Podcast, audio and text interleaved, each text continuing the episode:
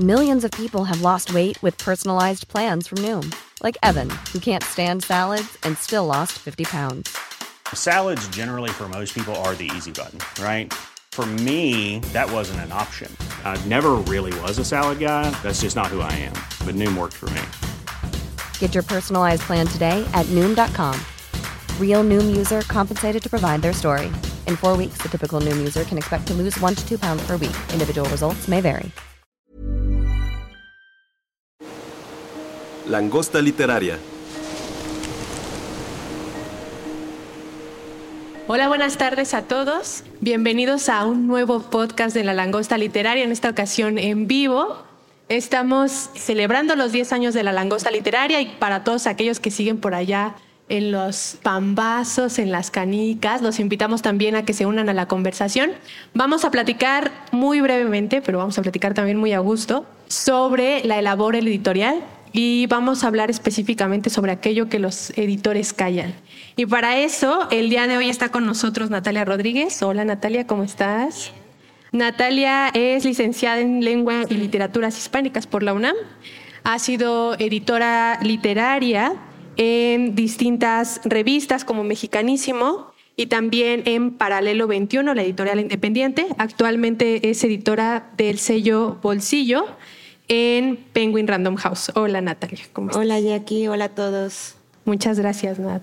y también está por acá Joaquín Guillén Márquez. Joaquín ha sido editor en distintas revistas como Cuadribio, como Tierra Adentro, y además fue asistente editorial de Hermano Cerdo. Ha colaborado en distintas publicaciones como Nexos, La Jornada Semanal, Vice y Punto en Línea. Actualmente es jefe de edición técnica en Penguin Random House. Gracias por invitarme en vivo ahora. Muchas gracias, Joaquín. Y por acá también tenemos a otro editor más, está Eduardo Flores. Eduardo es editor de los sellos Debate y Grijalbo Actualidad. Es licenciado en Ciencias de la Comunicación, con especialidad en Comunicación Política y odia el aguacate también. Hola, ¿qué tal? Buenas tardes. Vamos a platicar sobre la labor editorial. Creo que muchos de los escuchas de la langosta literaria y muchos de los asistentes el día de hoy a esta celebración de los 10 años pues, tienen un interés más allá, digamos, tras bambalinas de lo que ocurre para la elaboración de un libro. Entonces, primero vamos a platicar de qué es un editor, qué hace un editor. Eh, si quieres contarnos, Nat, ¿qué hace un editor? Muy bien, Jackie, gracias. Hola a todos, bienvenidos a este podcast, a esta plática. Eh, también siéntanse libres si quieren participar, contarnos sus opiniones o preguntas, habrá un espacio para, para hacerlo. Y bueno, la, ser editor o qué hace un editor, yo creo que no hay una sola respuesta atinada, yo creo que hay muchas visiones de lo que es ser editor y depende también de muchos factores, de qué industria estés editando, ya sea medios digitales, medios impresos, libros o periódicos, revistas. Pero para mí yo creo que un editor es principalmente un, buen lector, es decir, un puente entre los autores y los, y los lectores a través de la, de la creación de un libro, ¿no? Es, un editor es esa persona que está constantemente leyendo no solo lo que está eh, en las mesas de novedades o lo que se está o lo que estamos leyendo todos, sino incluso un paso más adelante que es qué se va a publicar o qué están los escritores poniendo en papel o en los talleres que están escribiendo para ver qué de ellos seleccionar y traerlo a un catálogo editorial. En, nuestro caso, pues a Penguin. Somos como, como investigadores, como un poco scouts de talento, dependiendo el sello al que, al que trabajemos o el perfil que queramos. Hay un libro que a mí me gusta mucho que se llama La marca del, editor de Roberto Calazo, en donde dice que a través de un catálogo editorial uno puede saber los gustos y las decisiones y los pensamientos, la ideología y lo que piensa un editor, porque va seleccionando a los escritores o los autores en, en, los que tú confías y con quien te sientes que sus voces tienen que ser escuchadas mucho más allá de, o con muchos más públicos y muchos más lectores y eso también habla de la identidad de, un editor. Eso, pues bueno, en mi opinión, como a grandes rasgos, creo que es lo que hace un editor, pero también hay cosas no tan glamurosas, ¿no? Que también la labor administrativa y en la que tienes que tener una figura que te desdoblas en muchos editores, ¿no? O sea, eres el responsable del autor ante la editorial, adentro de la editorial, el cuidado del texto, el cuidado de su contrato, el cuidado de que los libros lleguen a punto de venta, que sí lleguen a los lectores y toda esa parte es muy divertida, pero también es muy es mucha responsabilidad la que hay atrás de, esa labor, mucho más de gestión, de gestor de, de un libro. Pero bueno, no sé, Lalo, eh, Joaquín, que, puedan sumar a, esta idea, porque creo que sí es un perfil de muchas, muchas opiniones. Eh, bueno, sí, eh, yo coincido con Naden que ser un editor no tiene una definición exacta porque sí creo que hay muchos tipos de editores. Para empezar, pues no solamente nosotros nos referimos ahorita al, de texto, nosotros hacemos libros y estamos hablando del de texto, pero pues también la palabra se usa para hablar de video, para hablar de otro tipo de situaciones, a lo mejor incluso para el arte, aunque ahí va más como la curaduría, pero a fin de cuentas estás acomodando, moviendo cosas, ajustando, eh, ingeniándotelas, no sé, imaginando proyectos también. yo creo que realmente un editor, más que otra cosa, es un mediador, un mediador entre primero el autor y, la, y los lectores y a través de esa mediación pues ocurren un montón de cosas que también Nat ahorita nos estaba platicando, ¿no? Entonces, principalmente creo que el editor tiene la función de buscar primero títulos que interesen a la editorial publicar y que a su vez también al público. Eh, también pues se va a encargar exactamente también de este proceso editorial que tiene que ver con el texto, todos los procesos para que el, el libro sea legible, para que también primero el libro se construya, ¿no? Creo que también eso es importante tomarlo en cuenta en la labor editorial porque creo que la labor editorial no solamente es que un libro te llegue, sino que también nosotros imaginamos o pensamos proyectos de acuerdo a lo que estamos viendo que pasa en el mundo, no solamente en un sentido comercial, sino realmente ver que ahorita, por ejemplo, está algún tema muy en boga, nosotros tenemos eh, la necesidad de investigar eh, quién podría realizar un libro que aborde ese tema, porque también hay muchas personas que estarán interesados en tal o cual situación, ¿no? Entonces, es una manera también distinta de, de, pensar los libros y también, pues, finalmente lo que decía Nat, ¿no? Convertirte en el representante del autor en la editorial y el que presenta a la editorial al autor, ¿no? Si es como un enlace entre uno y otro y la voz entre uno y otro, ¿no? Durante ese proceso, pues, vamos a tratar de conectar eh, con todas las áreas dentro de la editorial. En este caso, Penguin, pues, es una editorial grande que tiene, pues, un montón de áreas y que el editor eh, es el que se encarga de estar como interconectando esa área con el autor, ¿no? Hay otras editoriales que a lo mejor son un poco más pequeñas y no tienen estas áreas, entonces es una persona la que se encarga de hacer un montón de acciones y pues a lo mejor no viene esta representación ante la editorial porque este mismo editor es la editorial, ¿no? Entonces esta, esa función es diferente, pero acá en Penguin pues sí tenemos esta función de ser la cara ante, la, ante el editor de parte de la editorial y ser la cara de la editorial ante el editor. Entonces esa es una, una tarea distinta y pues por supuesto también una tarea es estar viendo cómo se mueve eh, en general el mercado, buscar que llevar la voz de los lectores hacia la editorial y también que la editorial pueda mostrar algo hacia los lectores, ¿no? Poder mostrar esto que decía Natalia de construir un catálogo. Eso creo que es la función del editor principalmente. La idea del mediador creo que es lo que yo me quedaría sobre todo ahorita con eso. Bueno, yo quisiera sumar un poco, bueno, por dos, ¿no? A, lo, a lo que dijeron ambos.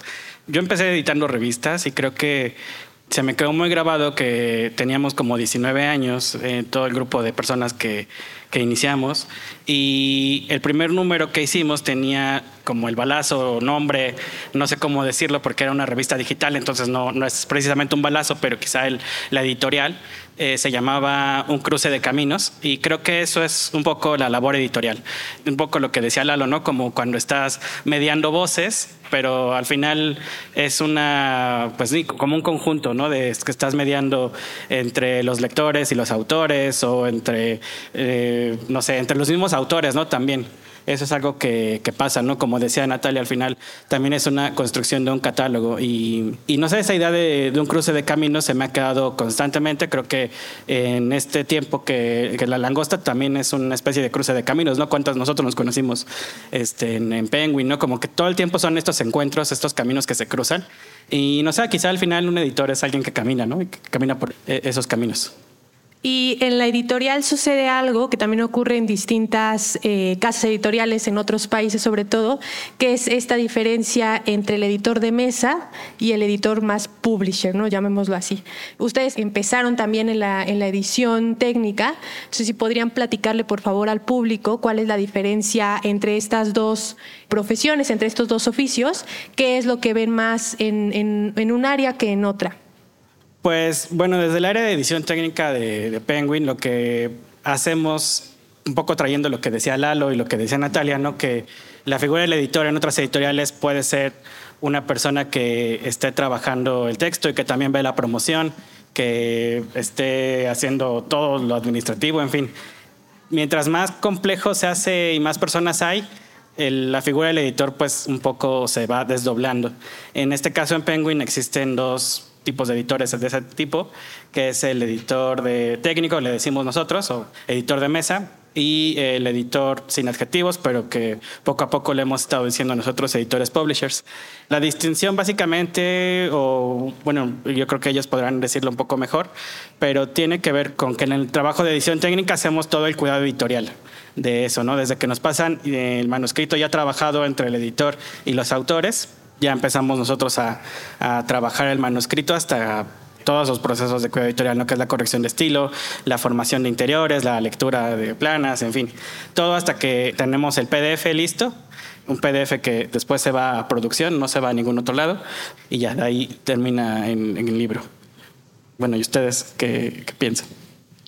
Bueno, esta diferencia eh, tiene que ver porque en inglés hay dos palabras que de alguna forma definen la labor que hacemos nosotros, que es el editor y el publisher. Eh, publisher es una palabra que no necesariamente tiene una traducción tan exacta acá en México, también un poco por la manera en que se edita. ¿no? En, Estados Unidos el publisher sobre todo se refiere, es como una especie, digamos, de publicador, o sea, él, está un poco más a la cabeza de los proyectos, incluso también se ve como eh, el que fuera el dueño de la editorial, y acá en México no necesariamente se ve así uno porque, como les decíamos, pues no, no todas las editoriales tienen tantas personas ¿no? que trabajan en ellas y una misma persona hace un montón de labores. En Penguin pues eh, tenemos una gran cantidad de libros y eso pues demanda que tengamos muchas personas que estén trabajando en todo el proceso editorial. Entonces eh, los editores de alguna manera tenemos esta función de publisher en un sentido en que acompañamos todo el proceso. A veces también se dice que el publisher o su labor es de relaciones públicas y sí, pero realmente no me parece que sea la labor principal la de relaciones públicas, sino más bien me parece que es una idea de acompañamiento en todo el proceso. session.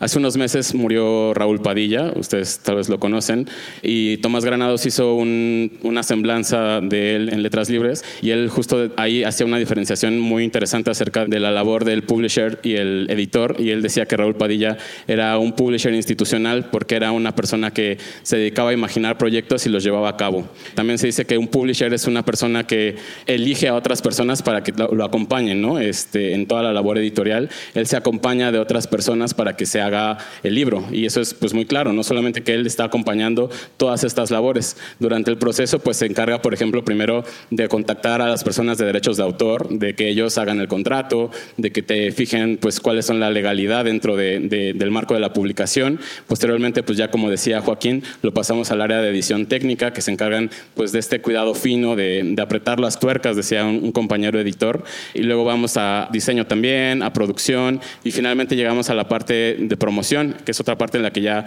estamos también acompañando a, los, a los autores, que es también ya cuando el libro está en las librerías, que la gente lo puede encontrar. Entonces estamos haciendo una promoción, eh, las presentaciones, el autor va a entrevistas, en fin. Y durante todo ese proceso el, editor está acompañándolo, ¿no? Entonces también, por ejemplo, leía que hay una diferencia importante entre ser como especialista en algo y ser generalista en la labor editorial. Hablaban de que es necesario que haya especialistas en cada uno de los campos que se hacen y por ejemplo lo vemos en edición técnica, que es una especialidad, eh, de diseño, que también es otra especialidad, eh, marketing, comunicación y en todos estos pues hay un generalista que es el editor publisher o el editor eh, que está a cargo del libro que va a acompañar todos estos procesos, que no es que sea experto en ellos, tiene nociones de todos ellos, sabe cómo funcionan, pero se se tiene que acompañar de otras personas que sí son especialistas para que se lleve a cabo. Entonces digamos que el editor publisher es el que va a estar a la cabeza del proyecto, pero siempre necesita del apoyo y de la ayuda de otras personas para que se puedan cumplir. Él puede ser el que imagine el proceso, el que reciba el manuscrito y empiece a editarlo, el que trabaje con el autor cómo va a quedar el libro, darle un sentido y finalmente ya para después ir apretando las tuercas y, avanzando en los demás procesos. Y bueno, solo sumar también a, eh, me parece que el trabajo del editor de mesa es un trabajo también muy artesanal, ¿no? Es los editores técnicos, como lo usamos en el término en Penguin, son aquellos que tienen un conocimiento profundo del texto que poseen, que puede ser de cualquier género, ¿no? En, Penguin pues tenemos múltiples eh, sellos editoriales que se especializan en diferentes géneros, ¿no? Entonces está la política, están los libros literarios, los infantiles y juveniles, ahora tenemos un sello de manga, en fin, en ese abanico de, de pluralidades están los editores que de mesa conocen el género a profundidad, conocen la necesidad que debe requerir en su cuidado los textos.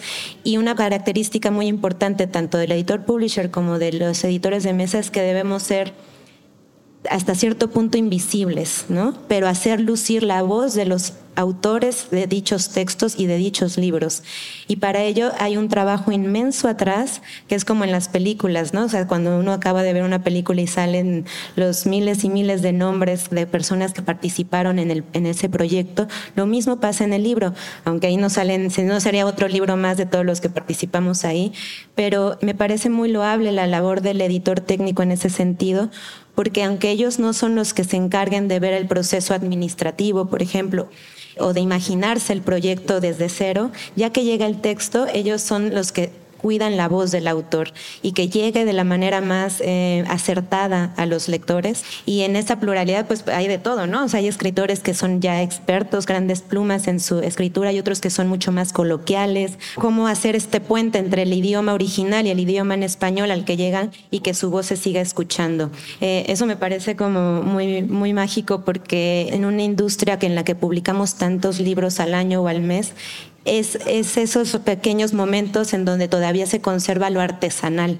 de la cadena de producción y en donde pues eh, insisto en mi creencia de que un buen editor es también un buen lector los editores de mesa son eso, saben leer muy bien el texto, descubrir qué es lo que, la esencia del mismo, pulir la voz del autor, tratar de que sus ideas lleguen a, esa, a sus lectores y que se comuniquen de la, de la mayor forma. Entonces, esta idea también del cruce de caminos o de un puente se hace en el día a día editando el texto y nosotros, este, como editores publishers, conceptualizando eh, el libro, ¿no? Porque no, también creo que es importante ya tras bambalinas eh, los autores lo que crean son manuscritos o son ideas, pero ya el darle vida a un manuscrito para que se vuelva un libro que ustedes tienen en sus manos, pues bueno, está todo, todo este proceso en el que estamos intermediando como editores para que llegue a ese punto y a ese objeto maravilloso que son los libros. Sí, quizá algo que, bueno, primero muchas gracias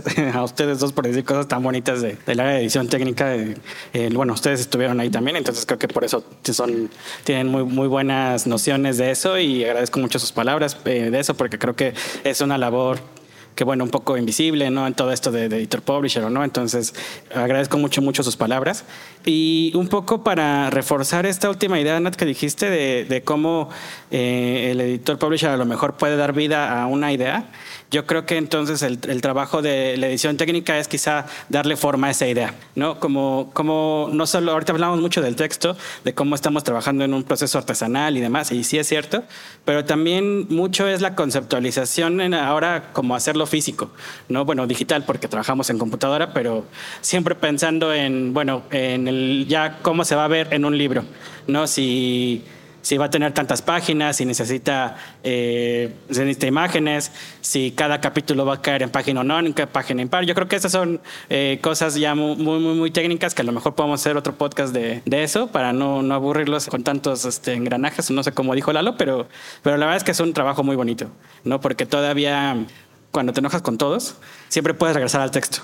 ¿No? Y eso es algo que, que, bueno, como que ya, ya dices, bueno, ya Lalo, eh, ya, ya me enojé con Lalo, pero... Pero en la editorial no nos enojamos. No, no, bueno, no. Llevamos muy bien. Es, es broma. ¿eh? Menos en el cierre de edición, ¿no? Así con el estrés encima. Pero también creo que, bueno, la labor de editor existe desde hace muchos años, siglos. A pesar de que la tecnología avanza, que tenemos ya publicaciones digitales, que las maneras en las que se editan también se han transformado porque las tecnologías han cambiado, insisto, la labor de editar un texto en sí, de estar en la mesa editándolo, bueno, ahora o con, en Word, en la computadora, es de los pocos pasos que todavía se han conservado dentro de la cadena de la industria editorial, me parece. O sea, ese contacto con el texto eh, de una manera eh, muy íntima y solitaria pues así editaban también mucho antes, ¿no? Es decir, nada más tienes una idea, tienes un texto y tienes un, una, ahora tenemos un Word y una, un, una forma de corregirlo digitalmente, pero es eso, es el encuentro de, de un, un, lector profesional con una idea, un texto de alguien que quiere comunicarlo y de llegar a, a muchas más voces. Un cruce de caminos, dirías. Un cruce de caminos, como dice Joaquín. Y yo creo que sería bueno también compartir con el público algunos casos más concretos. O sea, queremos chisme, ¿no? Básicamente. Pero que nos puedan platicar un poquito más sobre alguna edición de algún libro que particularmente les marcó y por qué. ¿Pero en qué sentido? En, en sentido... Al final del día trabajamos con muchísimos libros al mes, ya lo han dicho también en mesas anteriores. Eh, son muchísimos lanzamientos los que se hacen y me imagino que habrá alguna edición que en particular les marcó, ya sea porque estuvieron muy involucrados en el proceso, porque el resultado fue muchísimo mejor del esperado. No sé si tengan alguna experiencia por ahí que nos puedan compartir cada uno. Eh, bueno, voy a platicar dos casos. Eh, uno, eh, lo que siempre hablo, y ya chole con eso, pero la verdad es que siempre me gusta hablar de esto, que es este temporada de huracanes de Fernanda Melchor, que la verdad es que es un libro del que me siento muy orgulloso, de, en el cual participé. Pues ustedes saben que ahora es un libro que ya es un clásico de, de, las letras mexicanas contemporáneas y que ha vendido un montón y que la verdad es que sí es un librazo. Pero cuando lo publicamos en la editorial, pues realmente nadie lo peló. O sea, es un libro que yo, yo había leído a Fernanda antes de que la contrataran en Penguin y me entusiasmó mucho que, que, ya estuviera en el plan, entonces trabajar ese libro me, me gustaba, ¿no? Y ya lo leí, me, me, gustó, cubrió mis expectativas. Y yo estaba como un poco sacado de onda de que nadie lo pelara en la editorial, porque pues así, así pasa a veces, ¿no? Hay, hay libros que pasan de noche, no tenía un presupuesto de para hacer marketing, para hacer campaña. Era un libro, digamos, como muy sencillo en ese aspecto.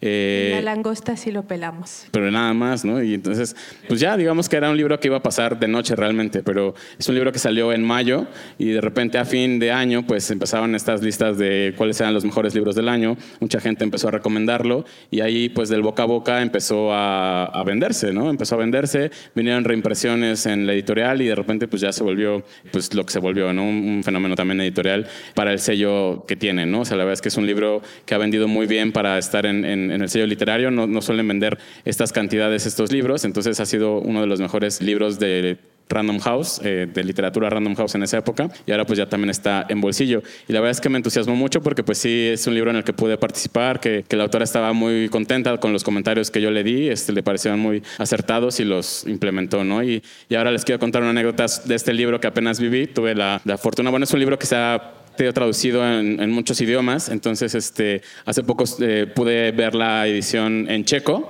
y como que fue muy chistoso, muy padre, muy emocionante ver mi nombre en los agradecimientos en checo, ¿no? Entonces como que esa es de las pequeñas satisfacciones que tiene uno como editor, que como bien decía Nat, pues no tenemos como por qué ser protagonistas ni nada, realmente sí creo que la labor del editor es una labor silente, nunca tienes que ser tú quien esté eh, recibiendo los aplausos porque realmente tú trabajas para que el autor se luzca, ¿no? Para que la gente conozca el, al autor de esos libros y que tu labor realmente, mientras menos se note, hiciste mejor el trabajo. Entonces, pero de repente, pues este tipo de vanidades, pues está padre, ¿no? Que, que veas este, tu nombre ahí, pues sí también te, te, te hace, sentir, te hace sentir bien. Entonces, como que fue muy curioso verte en un libro, ver mi nombre en un libro en checo, ¿no? Entonces, como que eso está padre. Eso es algo que, que me ¿Cómo, ¿Cómo, se dice Eduardo Flores en, en checo? checo? Eduardo Flores. Ah. Bueno, es que a las mujeres sí les ponen el, el OVA, ¿no? Este, por ejemplo, está Fernández Álvarez Ova antes de mí, pero bueno, esa es una cosa del idioma, eso significa de, una cosa machista que significa como, eh, hace referencia al padre, ¿no? Ahí es Fernanda de Álvarez, de Álvarez significa del padre, ¿no? Que de ahí viene el apellido. Y a los hombres pues no se hace esa acepción, pero entonces por eso el mío estaba Eduardo Flores. Hay que editar ese texto. Pues sí. Hay que editar esos agradecimientos con visión feminista. Sí, sí. Pues el idioma más bien hay que cambiarlo. Sí. Em, bueno, yo les cuento, también tengo dos, son varios libros, pues uno trabaja con tantos y suma experiencias, pero yo creo que uno de los libros que más disfruté trabajar es un libro de Lidia Cacho, que es sus memorias, que se llamaron Cartas de Amor y Rebeldía. Uno, porque yo admiro muchísimo a Lidia Cacho, me parece una periodista y una mujer poderosísima, invaluable, una, una luchona en todos los sentidos, que ahora vive autoexiliada en España por toda la situación que ella ha vivido por abrir su voz, por darle voz también a un montón de mujeres víctimas de, de violencia en nuestro país y por señalar con nombre y apellido a todos los políticos involucrados. Y bueno, ella me contaba que la idea de, su, de este libro era que quería escribir, bueno, que la habían invitado de parte de la editorial, le decían, bueno, ¿por qué no haces tus memorias, este, Lidia? Tú has escrito muchísimo y ahora nos gustaría escuchar tu voz. Esto retomando el tema de hacer proyectos, no es un proyecto, ese no fue un libro que ella propuso, sino que los editores eh, se lo propusieron a ella y ella dijo, sí, pero no lo quiero hacer igual que todos mis colegas hombres eh, periodistas en los que cuentan su propia historia desde su heroísmo, en donde terminan ellos siendo héroes de su propia narrativa.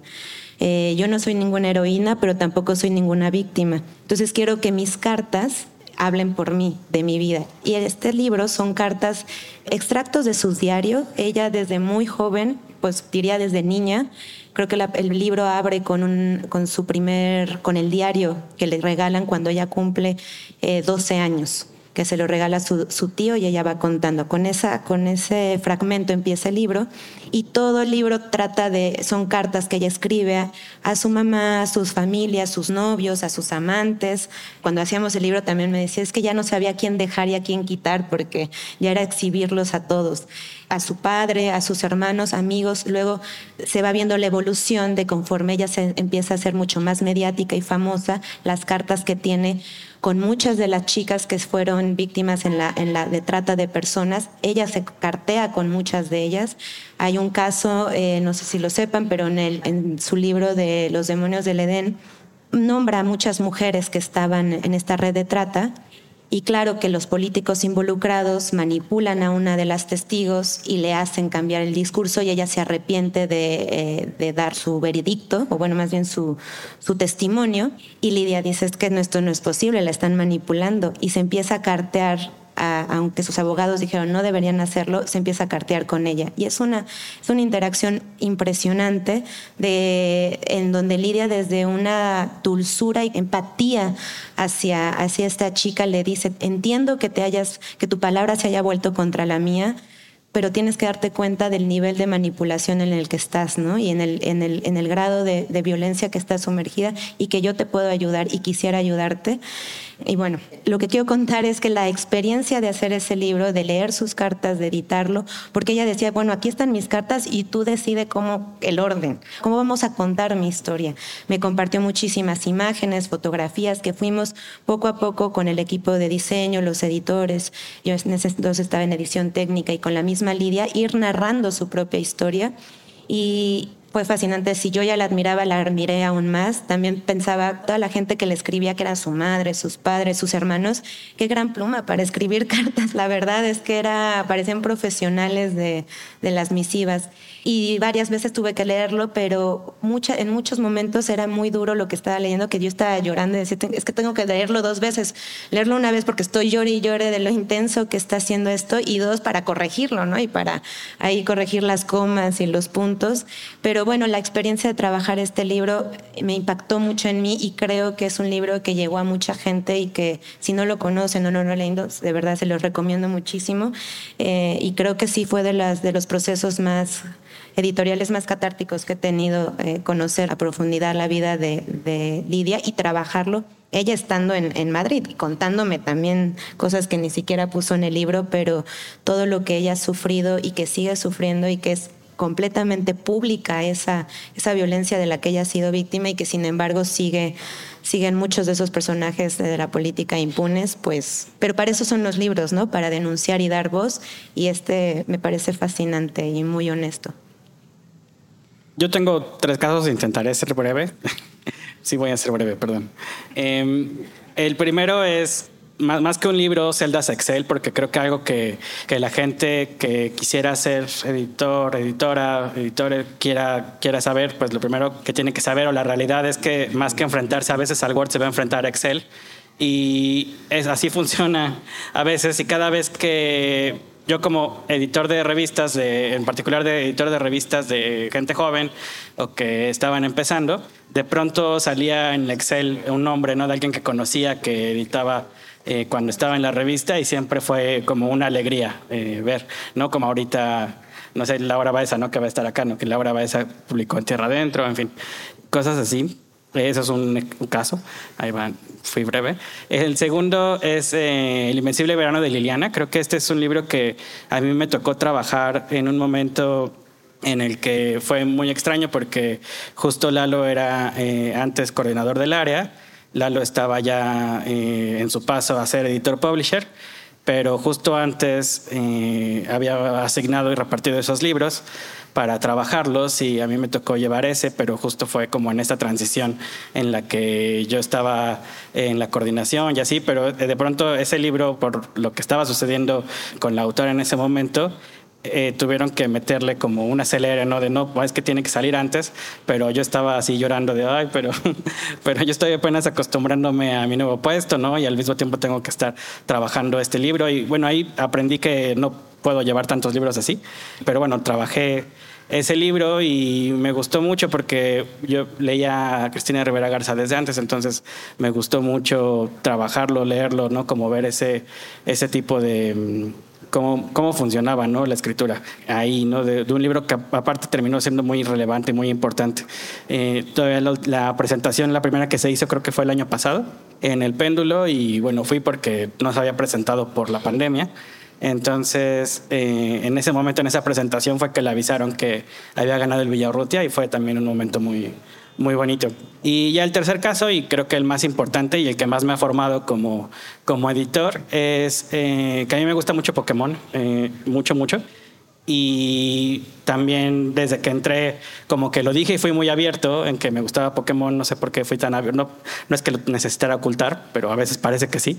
entonces, igual como que vi que había libros de Pokémon y yo dije, bueno, pues a ver, a ver qué está pasando. Y en ese momento el que era gerente del área me dijo como, ah, no, pero esos libros no, no se les hace nada porque, porque bueno, vienen licencias de España, ¿no? Que nada más es una, no, no hay trabajo en México de eso, ¿no?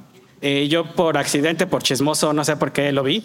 Y me di cuenta de que no, que el libro estaba muy mal, eh, no muy mal, más bien que estaba pensado para el público español y que no tenía pues la adaptación de, en particular ese libro era el libro sobre como la recopilación del anime hasta ese momento. Entonces em, yo lo vi y dije, bueno, pero estos personajes son los personajes de España, estos nombres no tienen nada de sentido, ¿no? Y, y ya eh, llamé la atención sobre eso y me puse a trabajarlo y me dijeron, bueno, pues ya lo trabajas tú. Y la verdad es que fue un trabajal de meses tanto que en algún momento dije, ay, me arrepiento mucho de haberlo dicho porque era como un proyecto alterno, ¿no? En el que no se estaba parando el trabajo de siempre y era un trabajo que yo empecé a hacer solo porque no, no conocía a nadie que pudiera hacer esa lectura técnica de Pokémon con, con tanto ojo como el mío. Entonces yo me, me clavé muchísimo, muchísimo, como tres meses. Y en algún momento dije, no, es que no debía decir nada. Pero en ese momento pensé en, en mí cuando tenía ocho años o diez años y dije, bueno, si yo fuera un niño de 10 años y fuera a la librería, me enojaría mucho de, de, comprar este libro y ver que no estaba, pues, como para mí. ¿no? Y entonces creo que ese fue el momento en el que cambió mi perspectiva y creo que me iluminó mucho mi trabajo editorial, eh, porque creo que a veces, bueno, han hablado ¿no? de, de cómo el editor es una persona que sirve al autor de alguna manera, sirve al texto, pero yo creo que sirve a los lectores, en realidad, o como esa es la función que, que más tengo presente. Y, y, creo que la aprendí ahí. No sé si la aprendí ahí, pero ahí me quedó clarísimo que, que eso era lo que tenía que hacer. Buenísimo, y pues su peor enemigo el tiempo nos está comiendo. Entonces solamente tendremos oportunidad para una preguntita. No sé si alguien por allá. ¿Cuál es tu Pokémon favorito? No, de Pokémon ya no. De Pokémon será otro podcast en otra oportunidad. Hemos visto en algunos libros este, en donde, por ejemplo, se está utilizando la palabra de todes, ¿no? Eh, ¿Cómo ha sido la parte eh, pues, editorial con la parte este, de lo que viene siendo la lengua española? ¿Y cómo creen ustedes que vaya evolucionando este tema? Y si es que en algún momento lo vayan a, pues, a regular o cómo vaya a quedar o es algo que se va a quedar así.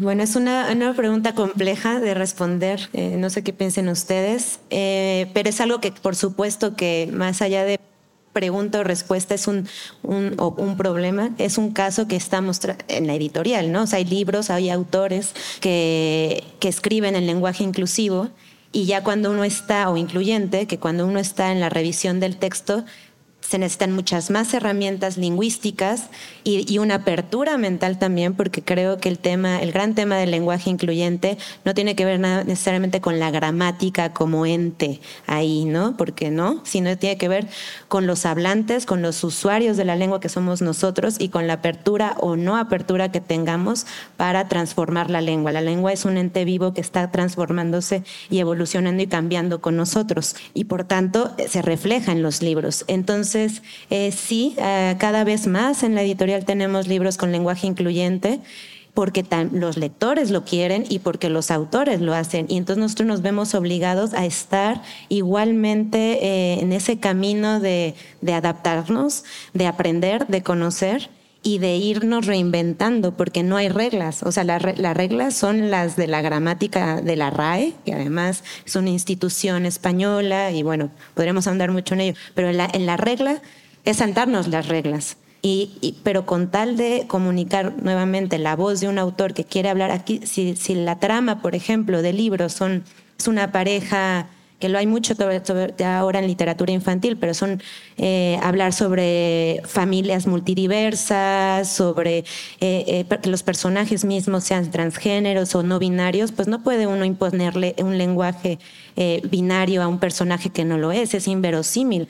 ¿No? Es como utilizar lenguaje chilango en un personaje que vive en Noruega, pues es completamente inverosímil. Lo mismo pasa con el lenguaje incluyente, solo que estamos sí en, esa, en esa adaptación, en ese proceso de no solo de aprender, sino yo diría de desaprender la lengua. Y eso, que es lo que comentaba antes del conocimiento que uno como editor de texto eh, o editor de mesa o los publishers tenemos que tener. O sea, tener esta capacidad de, de amoldarnos a las voces de nuestros autores para llegar al lector, que lo asimile, que le, que le llame, que sí, que diga, me está hablando a mí, como lo que dice Joaquín, o sea, no es que estuviera mal editado el libro, sino venía en español de ibérico.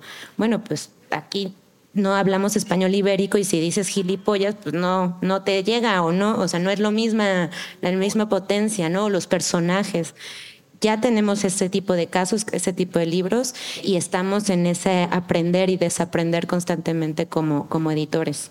Además, también creo que es muy importante, cada libro es diferente y como cada libro tienes que adaptarte a él. O sea, eh, el libro tiene sus propias reglas y no puedes tú imponer las reglas eh, de la gramática así a rajatabla, ¿no? Sí creo que hay un marco en el que de alguna forma tienes que tener esa referencia, pero no, no tienes que ser tan cuadrado, ¿no? Yo sí creo que cada libro te dicta la manera en que debe de editarse, en la manera en la que los personajes interactúan, eh, el habla que hay ahí, solamente pues tiene que ser verosímil dentro de ese mismo marco, ¿no? Entonces, si este libro está pues necesitando que se use este lenguaje incluyente, pues hay que ponerlo, ¿no? No, no veo ninguna restricción para que se use. Yo sí creo que también es una postura política eso, ¿no? Y, y, creo que también si tú lo haces en los libros, pues también mucha más gente va de alguna forma a aprender o adaptarse a, algo que ya de repente tendrá que ser ya cotidiano, ¿no? Y creo que será cotidiano. Pero sí creo que hay que tomar en cuenta eso, que eh, cada libro es un mundo, cada libro hay que eh, entenderlo como tal. Tú no puedes imponerle algo al libro, sino que más bien tú tienes que adaptarte.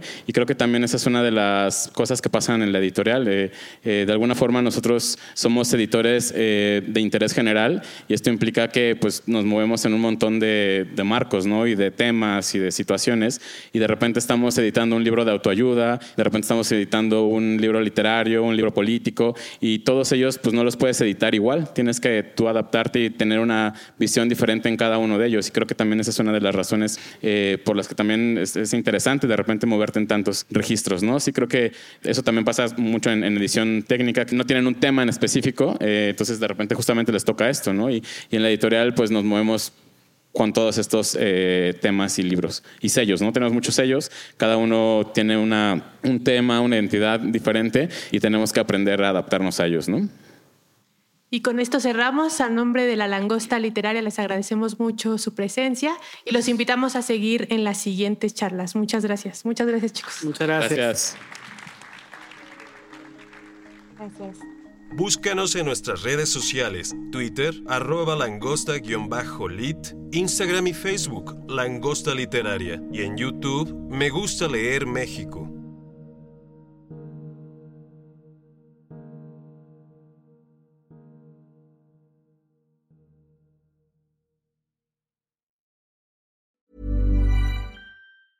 Hey, folks, I'm Mark Marin from the WTF Podcast, and this episode is brought to you by Kleenex Ultra Soft Tissues, your ally to help tackle your allergy symptoms this season. I love the change of seasons, but nobody loves pollen and all those other things floating in the air that make you sneeze during this nice weather. Kleenex Ultra Soft Tissues are hypoallergenic and allergist approved, so fight back against watery eyes and runny noses without worrying about irritating your skin. For this allergy season, grab Kleenex and face allergies head on.